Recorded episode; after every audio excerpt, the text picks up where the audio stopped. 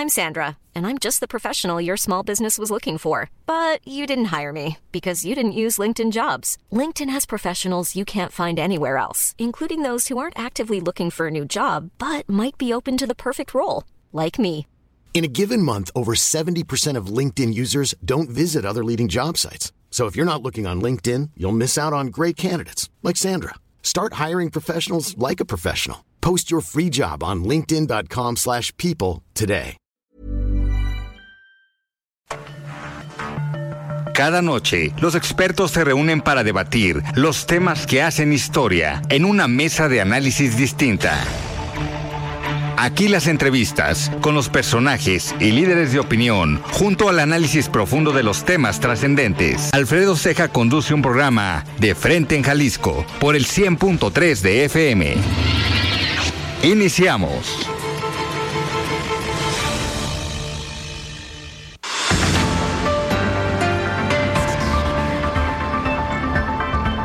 Hola, ¿qué tal? Muy buenas noches. Bienvenidos a una emisión más de De Frente en Jalisco, aquí en Heraldo Radio Jalisco. Hoy, miércoles 31 de mayo, quiero agradecer, como todos los días, en los controles técnicos a Antonio Luna, en la producción y redacción de este espacio a Ricardo Gómez y recordarles nuestro número de WhatsApp para que se comuniquen con nosotros, el 3330 1779 66. El día de hoy vamos a tener aquí en entrevista a Miguel Ángel Anderos, él es presidente de COMCE de Occidente.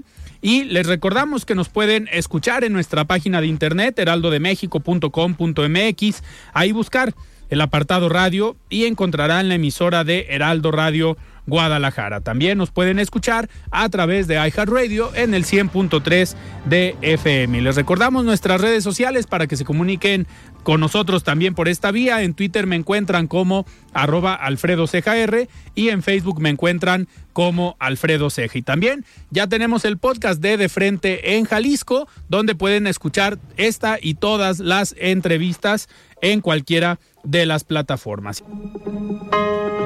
El análisis de Frente en Jalisco.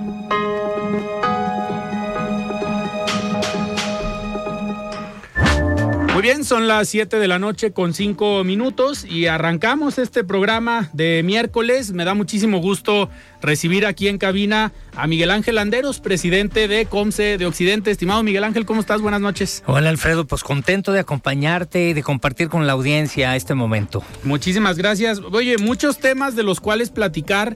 Eh, eres un personaje con una trayectoria importante en los organismos empresariales, con una experiencia muy fuerte en la parte de comercio exterior. Al final este es el organismo que diriges, pero sobre todo hoy en un contexto clave para el país, pero a la vez preocupante por la política. Eh, creo que a ustedes como COMSE, yo creo que los dejan en medio, porque por un lado los empresarios están tratando de llegar a México, pero por otro lado políticamente se están mandando mensajes eh, equivocados, pareciera, ¿no? Fíjate que, pues sí, porque lo que pues hemos buscado es aprovechar eh, nuestra posición logística, hablando de comercio exterior, pero también se tiene que tener una base de confianza Claro. y obviamente es algo que le corresponde en buena medida al gobierno y sobre todo al gobierno federal y eso no se ha dado.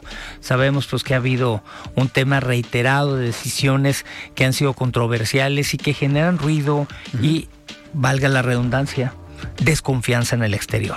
Eh, Miguel, estos, eh, pues estas acciones políticas, lo comentábamos nosotros desde la semana pasada, de los famosos decretos, que si era expropiación o no, que si era ocupación temporal o no, al final hacerle eso a un empresario micro, pequeño o mediano es igual de preocupante que hacérselo al segundo hombre más rico de México, como es Germán Larrea. El mensaje que se manda al exterior es el mismo, eh, ¿no? Pues, mira, es semántica de parte del presidente. Al final de la historia, cuando tú transgredes el Estado de Derecho y lo quieres cubrir, eh, pues las formas no te alcanzan.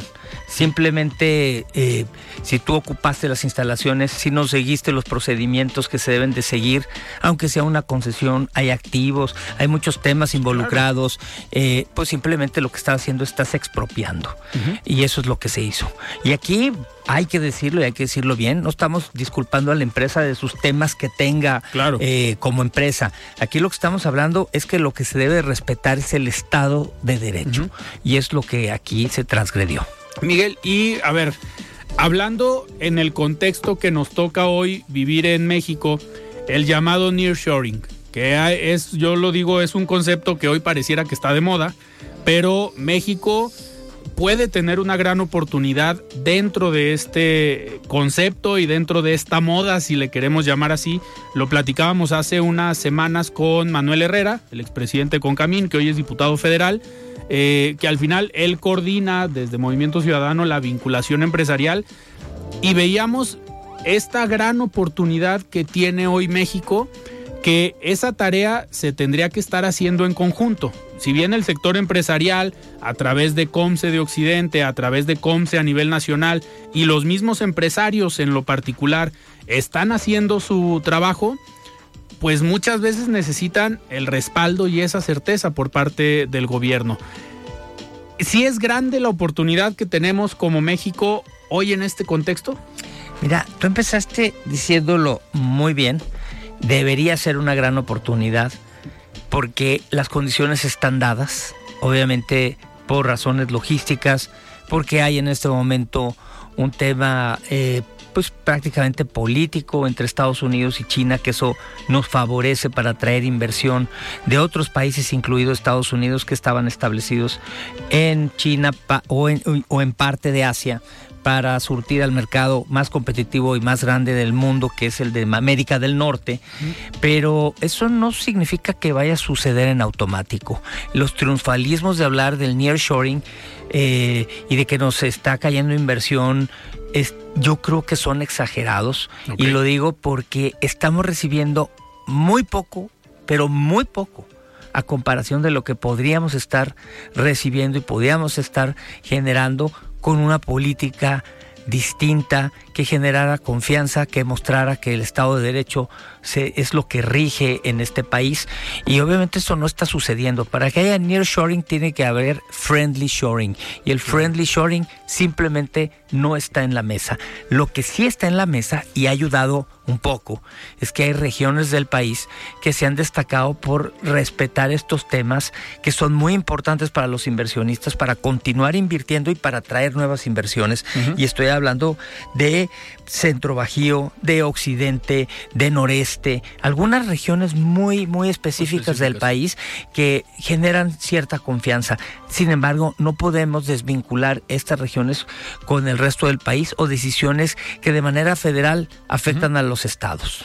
En, en este desarrollo en cuanto a las regiones, eh, hace, a ver, hace un mes, poquito más, se anunció la llegada de Tesla a Nuevo León y fue una gran nota. Fue un tema que llenó las primeras planas, que se platicó en todos los eh, programas, en todos los temas de análisis, pero al final hay otros estados que, si bien no están trayendo esa marca, están haciendo muy bien su trabajo.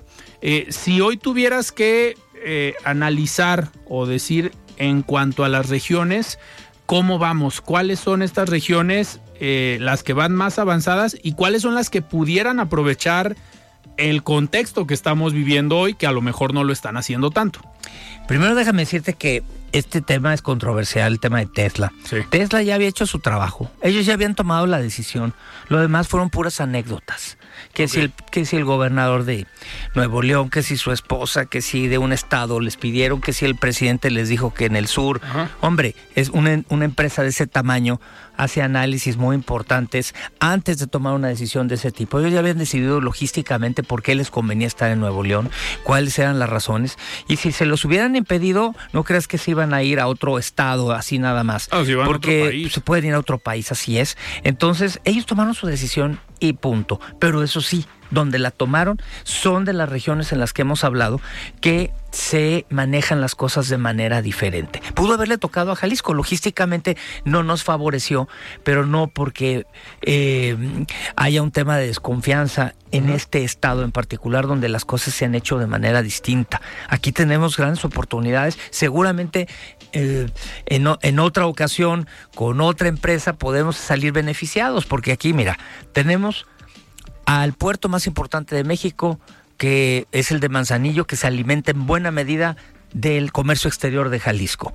Tenemos al que será el mejor aeropuerto de México, sin duda, una vez que acabe su remodelación, que es el aeropuerto regional de Guadalajara, aunque tenga ese nombre, que tiene aparte un almacén con una capacidad de más de 500 mil toneladas de carga, de las cuales ya le estamos llegando a las 200 mil, pero tenemos otras 300 mil para seguir trabajando temas de frío y temas eh, aéreos logísticos. Obviamente, pues eh, el, ferrocarril y lo más importante, la eh, conectividad carretera, en donde nosotros, pues de aquí vamos a el puente Laredo 3, donde hay el cruce de mercancías más importante terrestre del mundo.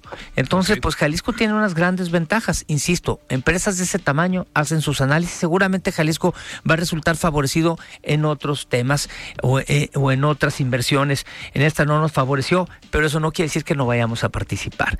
20% de lo que Tesla hace, ya lo hace en Jalisco en autopartes. Y seguramente con esta macroinversión, esta macroempresa va a seguir necesitando de Jalisco para ser parte de lo que ellos producen. Que esto, esto mismo genera el crecimiento de estas empresas que fabrican autopartes o fabrican estas, estos insumos para los automóviles eléctricos, como un ejemplo Sanmina, que está aquí en Guadalajara.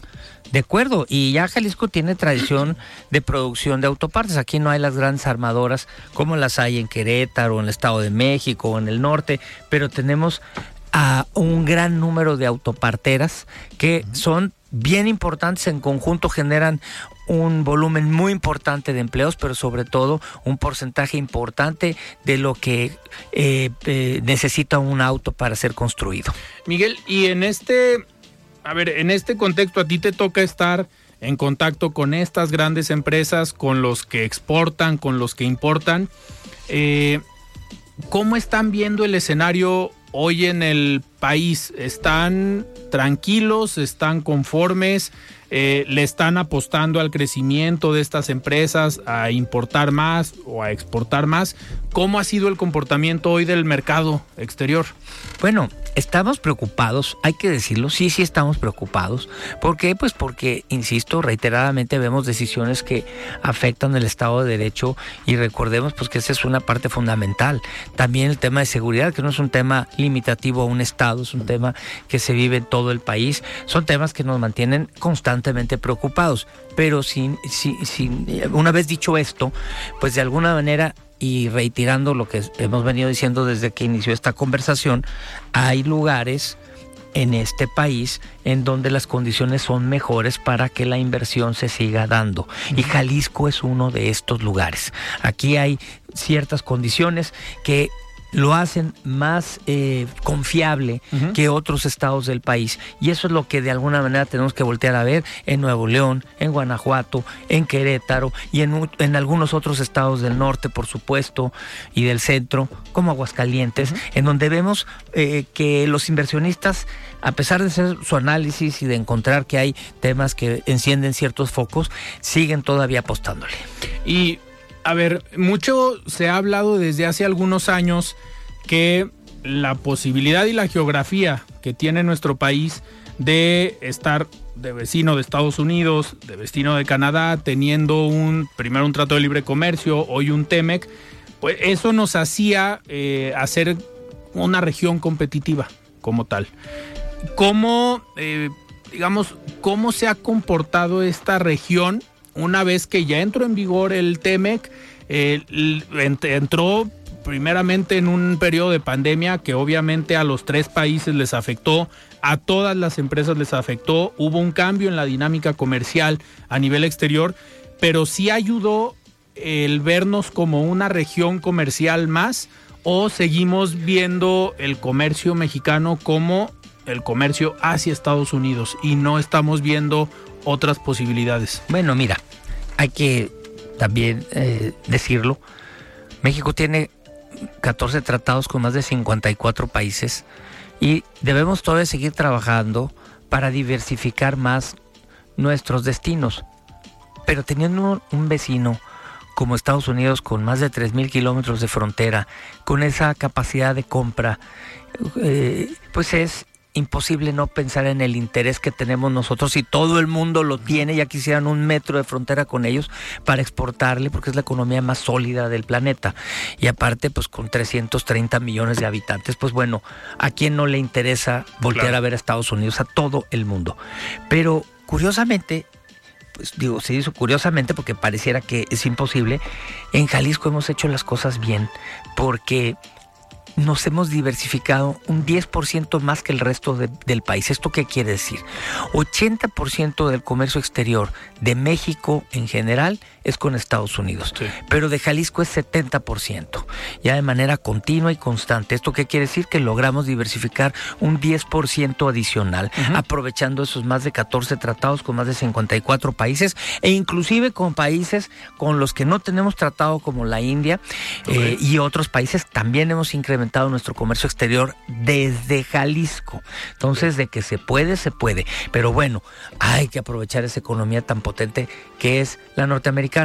Sin embargo, hay muchos productos que tienen mejores oportunidades, vamos a decirlo, en Centroamérica, en Sudamérica, con Europa o con Asia ahora a través de nuestro nuevo tratado que es el CPTPP eh, o Transpacífico. Entonces, pues nosotros el trabajo que estamos haciendo es precisamente asesorar a las empresas y en temas de comercio exterior ver dónde están las mejores oportunidades para dar tiros de precisión.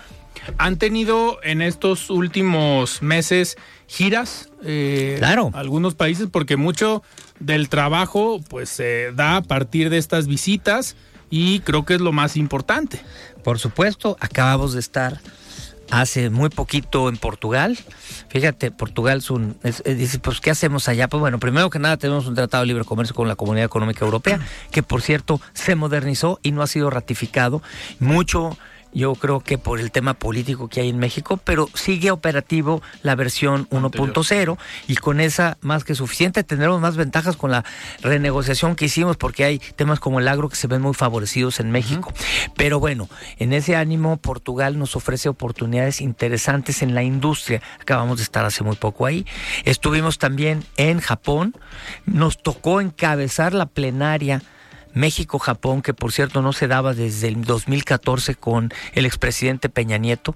Por supuesto, en esta ocasión no hubo una sola autoridad que nos acompañara, pero allá nos recibieron las autoridades japonesas y los empresarios japoneses, una plenaria extraordinariamente bien organizada, en donde vimos la oportunidad de seguir trabajando en conjunto. Japón es un país estratégico para México y para Jalisco en particular por el tema automotriz y por algunos otros asuntos que se, eh, están trabajando, se están viendo, y también el tema de un vuelo que podría ser un vuelo directo de Guadalajara a Narita.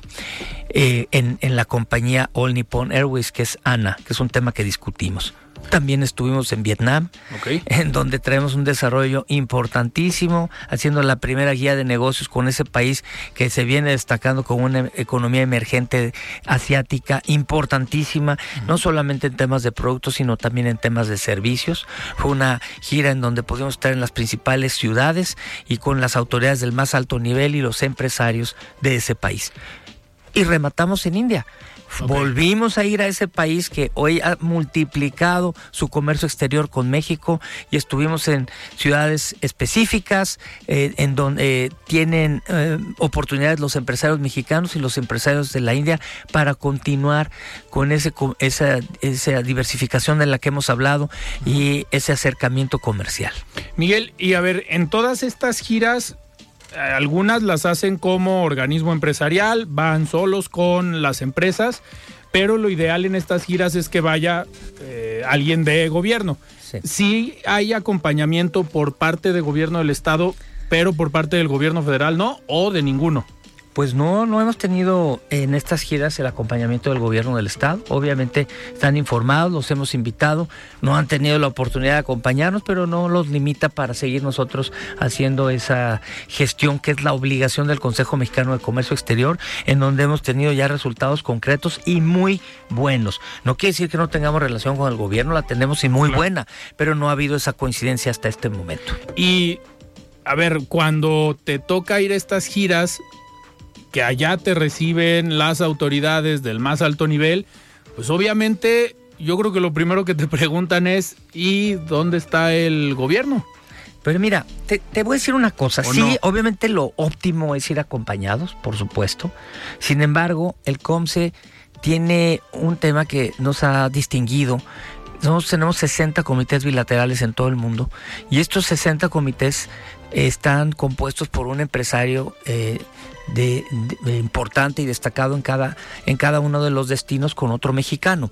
Y esto lo que nos provoca es poder organizar las reuniones con los gobiernos con una agenda de interés mutuo en donde si bien es importante la presencia de, de los gobiernos estatales o inclusive federales no es limitativa para que tengamos éxito y muy buen éxito en las negociaciones que vamos a hacer y sobre todo en lo más importante, que son las empresas que se van a desarrollar. Esas tienen una agenda siempre, tienen el apoyo de las autoridades que nos reciben y siempre traemos resultados positivos. Y en algunas, digo, en, alguna eh, reunión nos comentaban de estas empresas que cuando van a, a las giras internacionales, pues anteriormente, y a ti te tocó también participar desde aquella administración, con Enrique Peña Nieto, pues estaba ProMéxico, que ProMéxico hacía parte de esta labor de investigación, de acompañamiento para ver dónde se podían abrir mercados y de dónde podían traer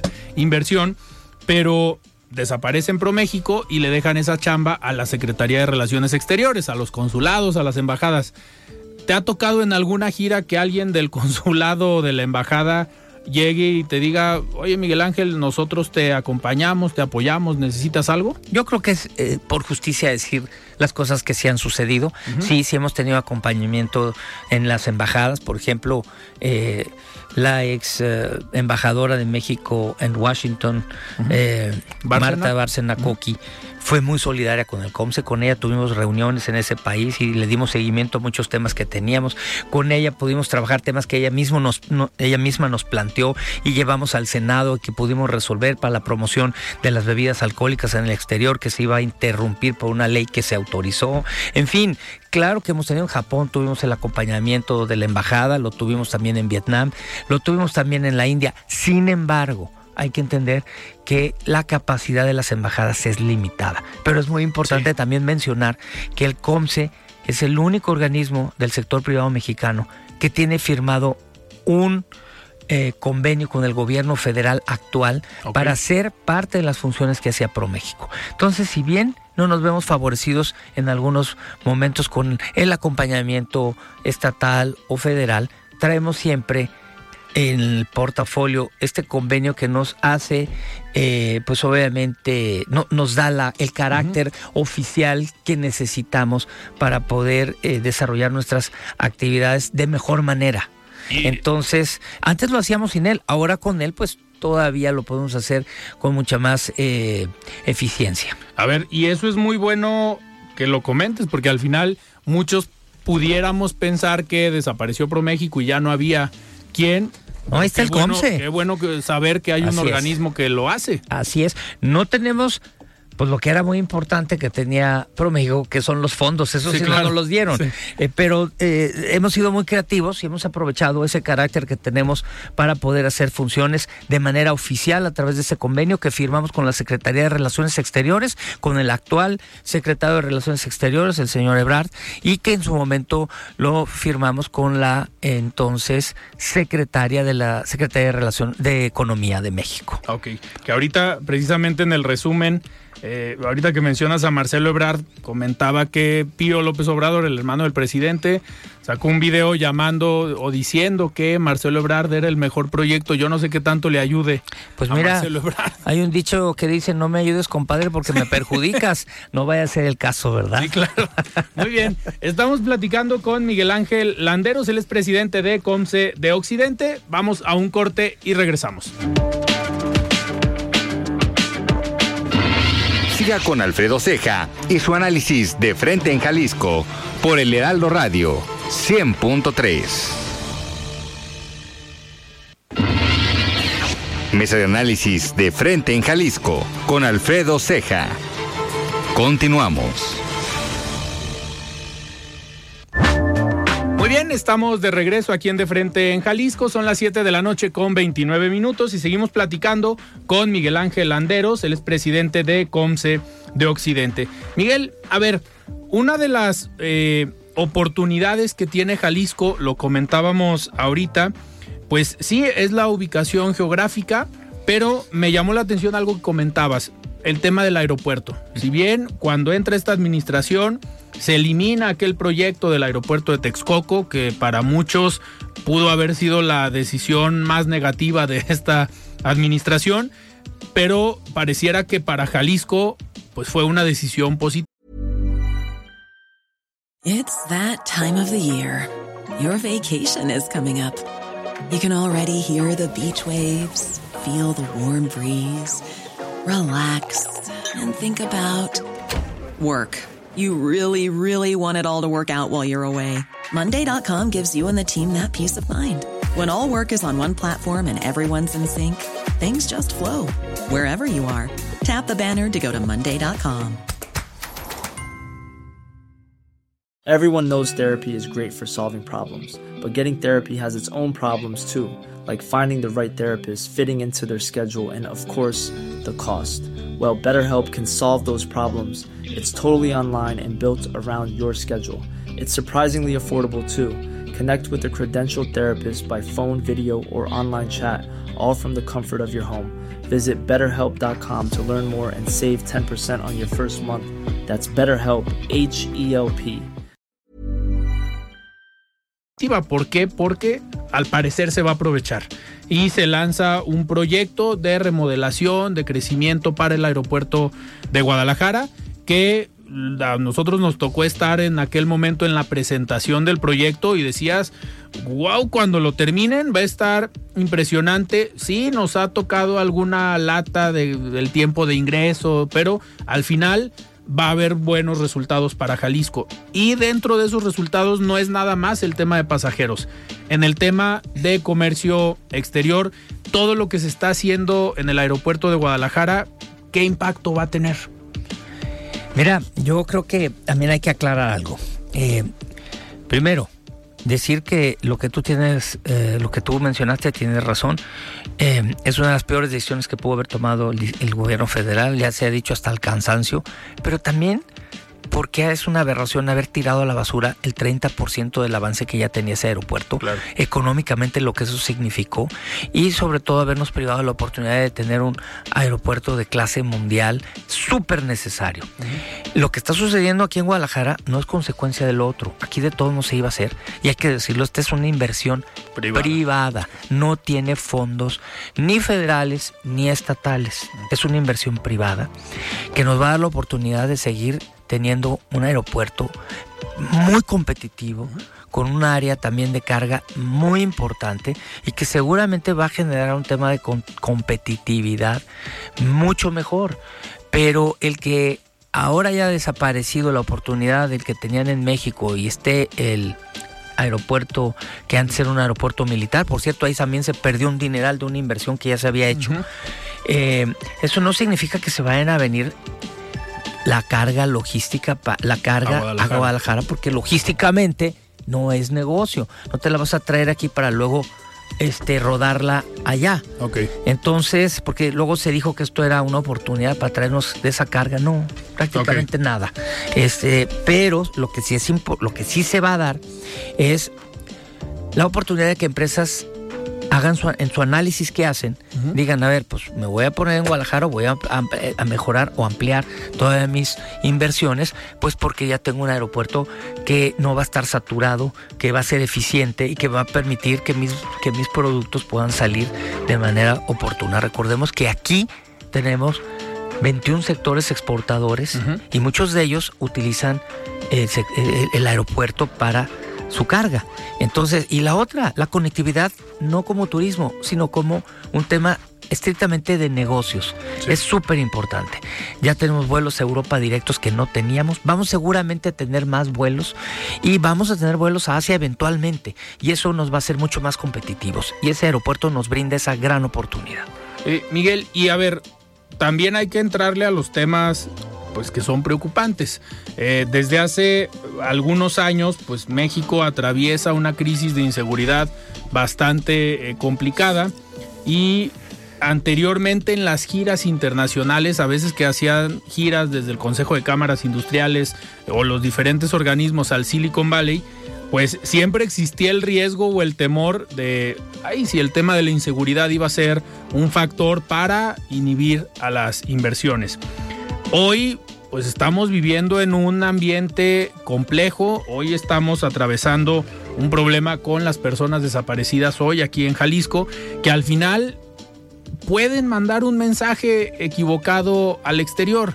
Y no nada más con personas desaparecidas, homicidios, asaltos, secuestros, extorsiones, son una serie de delitos que para los inversionistas, pues no nada más es venir y poner la planta, no es nada más venir y decir aquí voy a establecer, no, también las empresas internacionales se preocupan por sus empleados, por las personas que van a venir de otras partes del mundo a trabajar aquí. Si es algo que hoy está preocupando en el comercio exterior o en las empresas eh, transnacionales. Esa constante existe probablemente todo el tiempo y siempre nos mantiene preocupados porque eso en cualquier momento descarrila inversiones y, y, obviamente genera desconfianza. Pero no nos olvidemos que tenemos un reto aún mayor enfrente, que son las elecciones del año que entra en Estados Unidos y en México. Uh -huh. Y esto también representa una amenaza importante porque muchas veces la utilizan los políticos como moneda de cambio para los votos, generando desconfianza, hablando o exagerando de las situaciones que se dan en uno o en el otro país y eso obviamente va en detrimento de la confianza que, insisto, debe haber para poder seguir invirtiendo y seguir generando pues todo este tema tan importante de comercio exterior. Pero dicho esto, sin quitarle pues eh, la sustancia a lo que pueden generar eh, las elecciones, en estos temas, en estos términos que lo comenté, definitivamente la seguridad es un tema que nos tiene bien preocupados, porque lo vemos, pues simplemente es, es, está a la vista. Pueden haber números, nos pueden decir de números, pero a nivel federal tenemos una imagen de violencia en México uh -huh.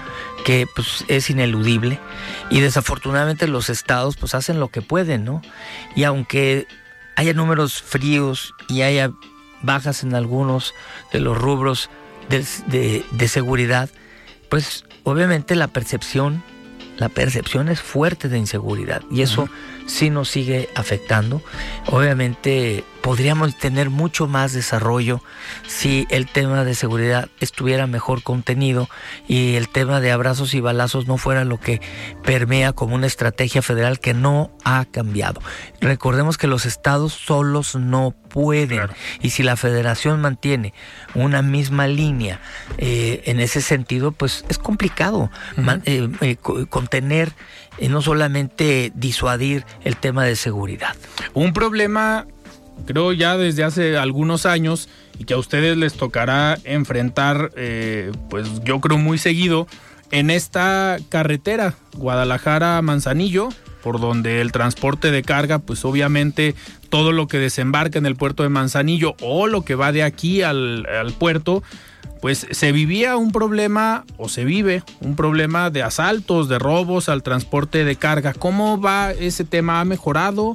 Pues mira, eh, ¿Han tenido reportes por parte de las primero, empresas? Primero hay que decir que estas, estas carreteras donde se dan los robos son carreteras federales que están al cargo de la Guardia Nacional, uh -huh. donde ha habido una ausencia importante de Elementos. presencia claro. de la propia Guardia y obviamente se siguen dando los robos de carga. Eso lo hemos documentado periódicamente.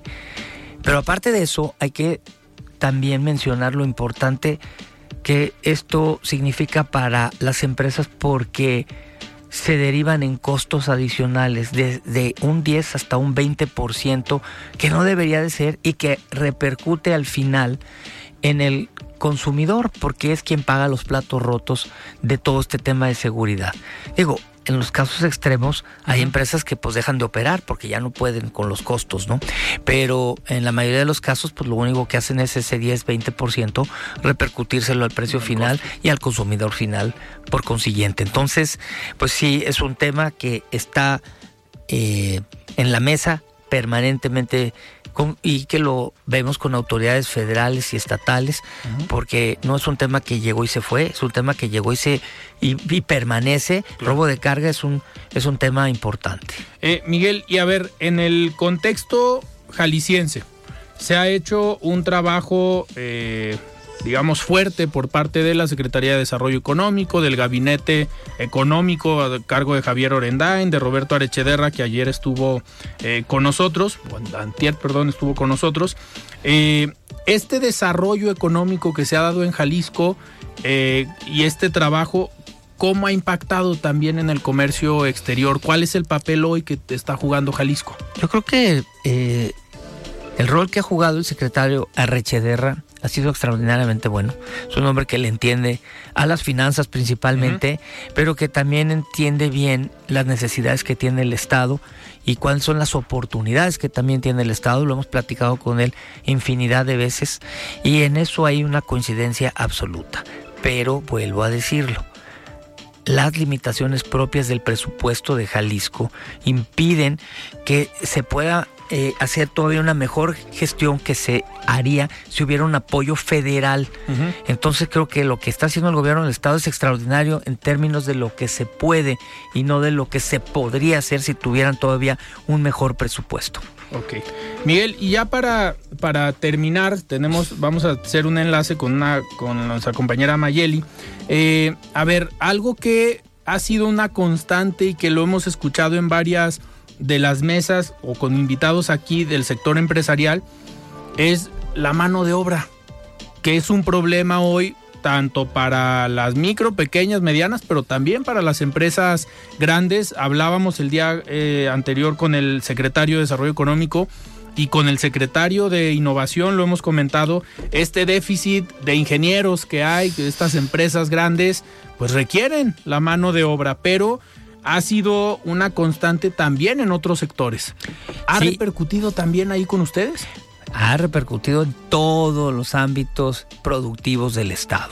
Todos los sectores tienen ahorita un problema de escasez de mano de obra eh, y de mente de obra. Es, importante mencionar que eh, no solamente lo es para especialidades como ingenieros de alta especialización o técnicos, lo hay hasta para trabajadores del campo, para obreros, lo hay en todos los segmentos, insisto, productivos del Estado. Eh, y también hay que, yo creo que entenderlo en un contexto en donde, pues a los jóvenes que son, pues eh, la pirámide, la, parte más importante en números de la sociedad, pues hoy se les está dando una cantidad mensual pues para pues para justificar un pues yo diría que un trabajo que, no, que no hemos entendido de fondo y que probablemente los mantenga más cómodos a que busquen una, una situación verdaderamente de trabajar y de capacitarse y de ganar mucho mejor. Ese es un tema. El otro, pues es obviamente que quien sí está disponible, pues eh, eh, es parte de eh, el éxito que hemos tenido y que afortunadamente se ha construido en el estado de Jalisco, en donde la tecnología permeó la mayoría de los sectores y tenemos mucho producto con valor agregado en diversos sectores, no solamente en el electrónico, hasta en el campo. Entonces, pues hoy lo que nos hace falta es gente, hemos tenido que traer gente de otros estados y buscar estrategias porque es un gran problema la falta de, de, trabajadores en todos los ámbitos. Claro. Miguel, y para, para terminar, ¿Qué viene en los próximos meses para COMSE? ¿Vienen giras? ¿Van a recibir más delegaciones? ¿O cuáles son estos proyectos que tendrán para los próximos meses? Porque siempre andas muy activo, siempre andas buscando y viendo qué hacer. Mira, sí, tenemos una agenda importante después de haber salido de la pandemia. Pues ahora sí que traemos un sinnúmero de, de viajes programados. Tenemos viajes a Panamá, viajes a Centroamérica, tenemos viaje eh, a Arabia Saudita, a Israel, a Chipre, es otro viaje, eh, tenemos viaje a Europa otra vez, son viajes que tenemos ya programados, pero también recibimos delegaciones, por ejemplo, mañana en la mañana vamos a tener aquí al embajador de Tailandia que viene con un grupo de empresarios y de funcionarios de gobierno buscando desarrollar y ampliarse mucho más, aprovechando este nuevo tratado que tenemos de última generación, que es el que ya mencionaba, el CPTPP, pues es un tratado gigantesco porque incluye a países con unas poblaciones grandes y con un desarrollo económico extraordinario. Creo que hay mucho trabajo por delante, sin dejar de lado también nuestra agenda que tenemos en Estados Unidos, que también es bien importante y bien nutrida. Ahorita, para, para cerrar, parte de la agenda o comentas que las giras vas y vienen parte de Medio Oriente. ¿Hay mucho crecimiento ahorita en esas economías? Fíjate que el Medio Oriente es donde menos tratados tiene México, pero sin embargo hay grandes oportunidades. Insisto, países como eh, Arabia Saudita o como los Emiratos Árabes, eh, proporcionalmente hablando, pues representan eh, oportunidades para México Irán, por ejemplo, es una economía importantísima y es parte de Medio Oriente, es una sección que estamos buscando eh, consolidar mucho más. Eh, entonces, pues nosotros lo que hacemos es identificamos oportunidades para productos mexicanos que son muy solicitados en algunos de estos países, muchos de ellos, o algunos de ellos que prácticamente no producen nada y todo lo compran, pero que tienen mucho petróleo y que tienen este, temas de donde pues obviamente ellos se financian y nosotros podemos ser grandes proveedores de ellos. Y, y a ver, ¿cuáles son esos sectores? Porque digo, me llama la atención porque no lo, digamos, no lo vemos muy seguido, no estamos tan relacionados con el área o la parte comercial de Medio Oriente. ¿Qué sectores son los que están alta tecnología, agro? El agroindustrial es un gran sector para ellos. ¿Por qué? Pues porque, pues obviamente por sus propias condiciones de esos países no pueden desarrollar o desarrollan en muy pequeña medida los temas agroindustriales. Entonces, para, es, es, un imán para ellos eh, un, un país como México, pero particularmente un estado como Jalisco, que, insisto, no solamente produce producto primario de excelente calidad, sino producto con valor agregado. Pero también está el tema de dispositivos médicos, también está el tema eh, inclusive de productos tradicionales, que para ellos es importante, ¿no? Como lo puede ser el textil, el, el, el, el zapato, eh, en fin, eh, es identificar qué necesitan porque ellos muchos de estos países lo que les lo que tienen es dinero y pueden comprar productos de buena calidad, no solamente se van a buscar lo barato, sino ya están buscando producto diferenciado de alta calidad. Pues vamos a seguir muy atentos, Miguel, a todo lo que haga Comce, a todas las giras que tengas porque siempre digo, el comercio exterior pues es parte clave de la economía de nuestro país. Muchas veces pensamos que con el dinero que se mueve aquí es lo único que hacemos, pero parte del dinero fuerte que llega a nuestro país, no nada más las remesas, pero por medio del comercio exterior, pues se mueve gran parte de la economía de México. Es la columna vertebral de este país, económicamente hablando, y la columna vertebral de Jalisco. Muchas gracias por la invitación, de veras, porque pues compartir estos temas nos interesa mucho que la gente sepa lo que estamos haciendo. Con gusto y aquí está siempre el espacio, ya lo sabes. Muchas gracias, Alfredo. Muy bien, pues nosotros platicamos con Miguel Ángel Landeros, presidente de Comce de Occidente, y vamos, tenemos ya en la línea precisamente uno de los temas que platicábamos ahorita con Miguel Ángel, el tema de la inseguridad, eh, que en Jalisco pues ha pegado, igual que a nivel nacional. Y ya tenemos en la línea nuestra compañera y amiga Mayeli Mariscal. ¿Cómo estás Mayeli? Buenas noches. Hola, ¿qué tal, Alfredo? Muy buenas noches. Buenas noches también a todo el auditorio. Pues compartirles que el día de hoy se llevó una segunda manifestación. Esto, eh, pues por familiares y amigos de esta chica, Sandra Nalí Ramírez Hernández, quien fue vista por última vez el pasado 29 de mayo cuando se dirigía a su trabajo, esto en la colonia La Estancia, en el municipio de Zapopan, Y bueno, de nueva cuenta, a las 5 de la tarde se reunieron en la avenida eh, Vallarta. Ya en estos momentos concluyó la manifestación, aunque pues obviamente está bastante complicada eh, la vialidad todavía, porque bueno, ellos cerraron todos los carriles, eh, los carriles centrales de esta avenida Vallarta en su cruce con la calle Allende antes de las 5 de la tarde, que es cuando convocaron para llevar a cabo esta manifestación.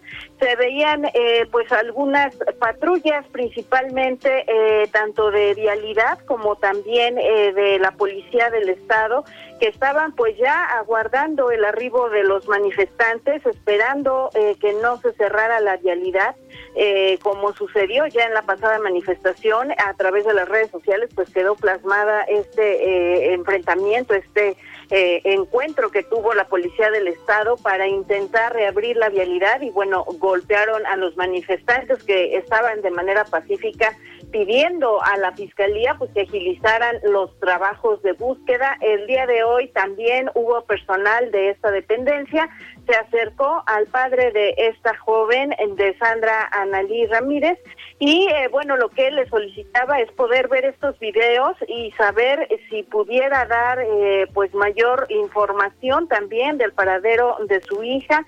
Sin embargo, la fiscalía le reiteró que pues es parte de la carpeta de investigación y que en estos momentos no estaban brindando más información. Por lo pronto, eh, pues también sabemos que ya desde la Comisión Estatal de Derechos Humanos se abrió una queja por oficio. Estaban a la espera de que se acudieran algunos de los manifestantes eh, que fueron reprimidos en la anterior manifestación a interponer alguna queja y bueno, poderles brindar esta asesoría y acompañamiento.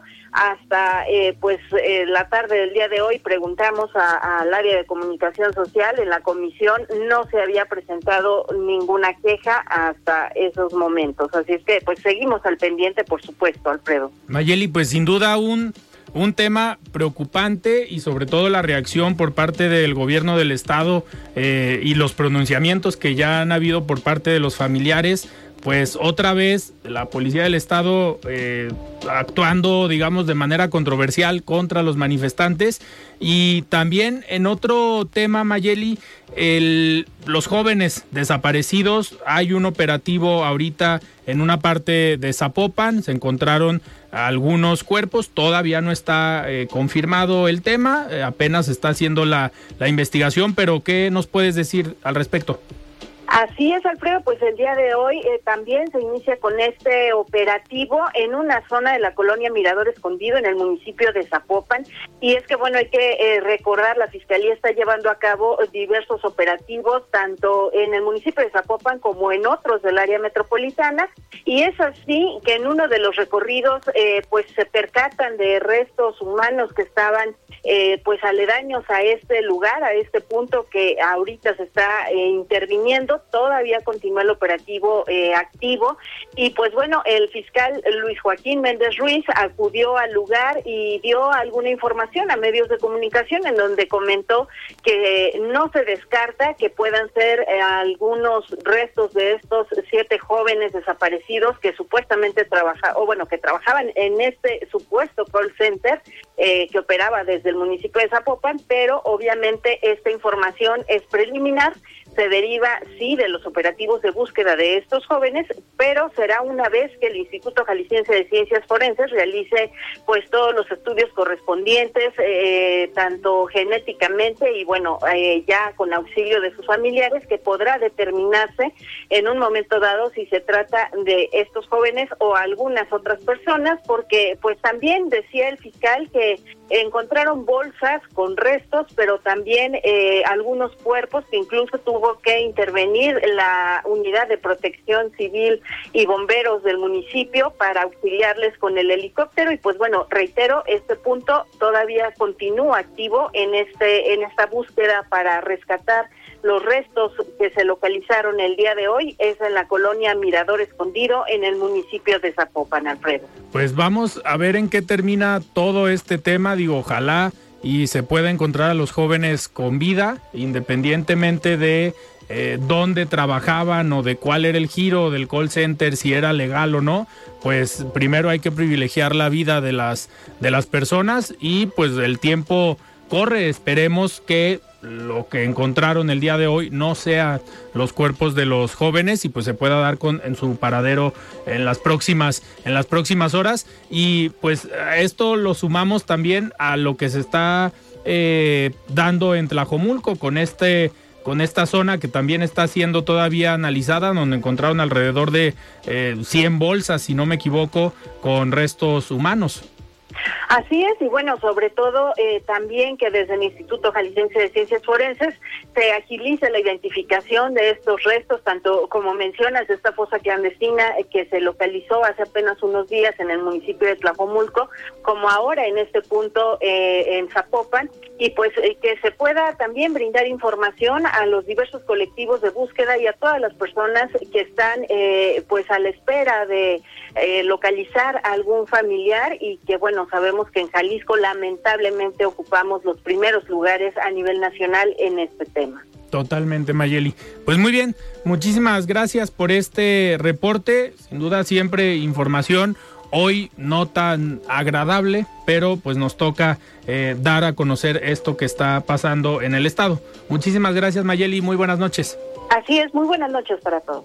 Muy bien, pues nosotros eh, casi llegamos al final. El día de hoy platicamos con Miguel Ángel Landeros, presidente de COMSE de Occidente. Y el día de mañana vamos a tener esta mesa de análisis con Iván Arrazola, que nos acompaña todos los jueves. Y estará con nosotros también en entrevista el regidor de Zapopan por el partido eh, Futuro, Pedro Kumamoto. El día viernes nos va a acompañar Santiago Mayagoitia, él es el presidente de la Cámara Nacional de Empresas de Consultoría aquí en Jalisco. Muy bien, pues nosotros nos despedimos, les recordamos escuchar todas las entrevistas en el podcast de De Frente en Jalisco en cualquiera de las plataformas. Pues nosotros nos despedimos, yo soy Alfredo Ceja y nos escuchamos el día de mañana. Muy buenas noches.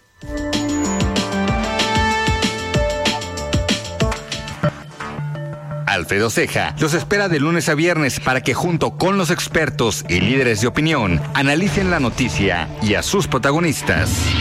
Esto fue De Frente en Jalisco, otra exclusiva de El Heraldo Radio.